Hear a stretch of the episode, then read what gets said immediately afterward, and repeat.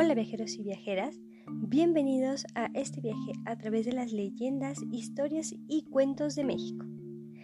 En nuestro episodio de hoy viajaremos hacia el estado de San Luis Potosí. San Luis Potosí es un estado mexicano que se ubica en la región centro-norte de México. Se encuentra limitando con Nuevo León y Tamaulipas hacia el norte, hacia el este con el estado de Veracruz, al sur con el estado de Hidalgo, con el de Querétaro y con el de Guanajuato. Y también al oeste se encuentra con Zacatecas. Fue fundado el 3 de noviembre de 1592 y también forma parte de la Alianza Bajío Occidente. También es importante recalcar que es un importante centro minero tanto de oro como de plata.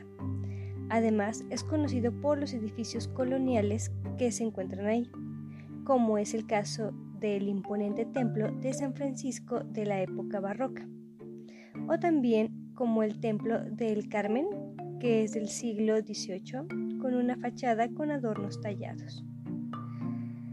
Así que esto es un poquito de los datos relevantes acerca de este lugar, por lo que ahora, ¿qué les parece si nos pasamos a relatar nuestra historia, la cual se titula como La loca Zuley del barrio de San Miguelito. Por lo que nuestra leyenda comienza así. En San Luis Potosí, una de las leyendas más tristes que circulan por las bocas de sus habitantes es la de la loca Zuley una historia donde el misterio y las preguntas sin respuesta se unieron para llevarse la cordura de una mujer. Claudia Zuley era de buena y acomodada familia, aunque incompleta, pues su padre y hermano mayor murieron cuando era niña. Acompañada por su madre y hermana menor, Claudia fue una joven muy alegre a la que se le podía ver riendo en muchas ocasiones. Le gustaba usar vestidos elegantes y sombreros que resaltaban su innegable belleza.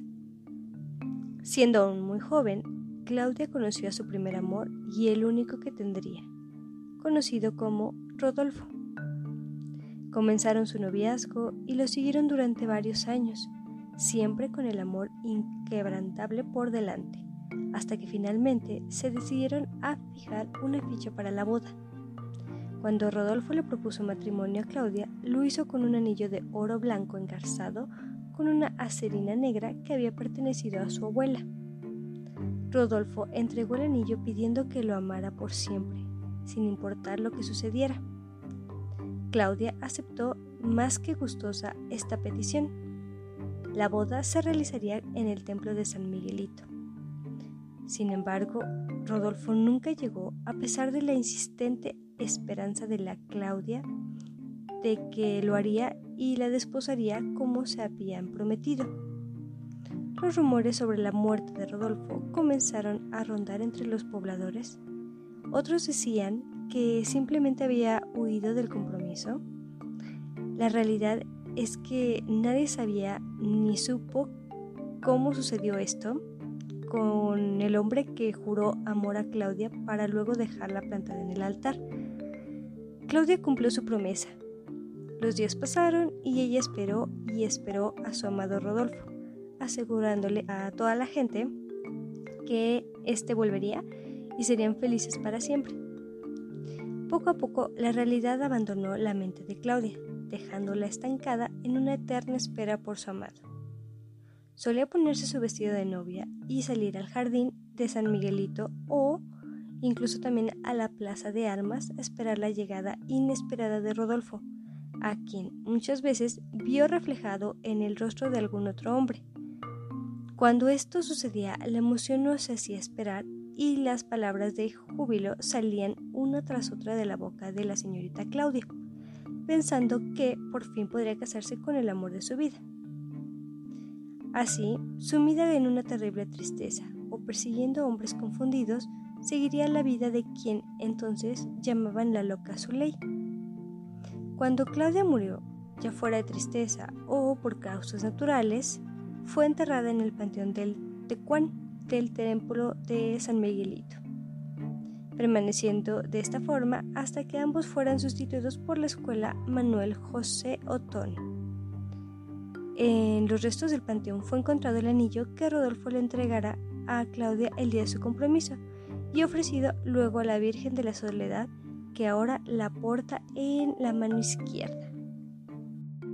Por lo que con esto culminamos el relato de nuestra historia de hoy. Creo que en esta ocasión me gustaría comentar que me ha gustado bastante esta leyenda como muchas otras, sin embargo esta es una de las que también se me hacen historias muy tristes porque son casos que nunca sabes cómo terminaron desembocando en un final de, esta clase, pero se me hace, ¿cómo decirlo? Se me hace bastante curioso que una persona que, como en este caso, es un hombre que le da o le entrega ese amor e incluso hace un compromiso con una persona que él ama y de repente no se presenta.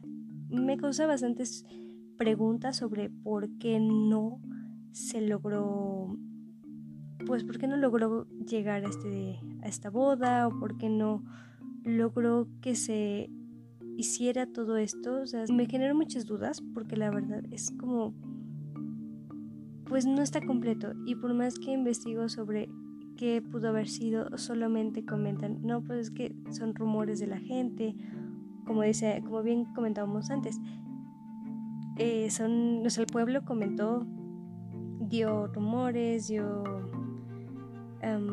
no sé, mil y un suposiciones, y a la mera hora nadie sabe qué sucedió.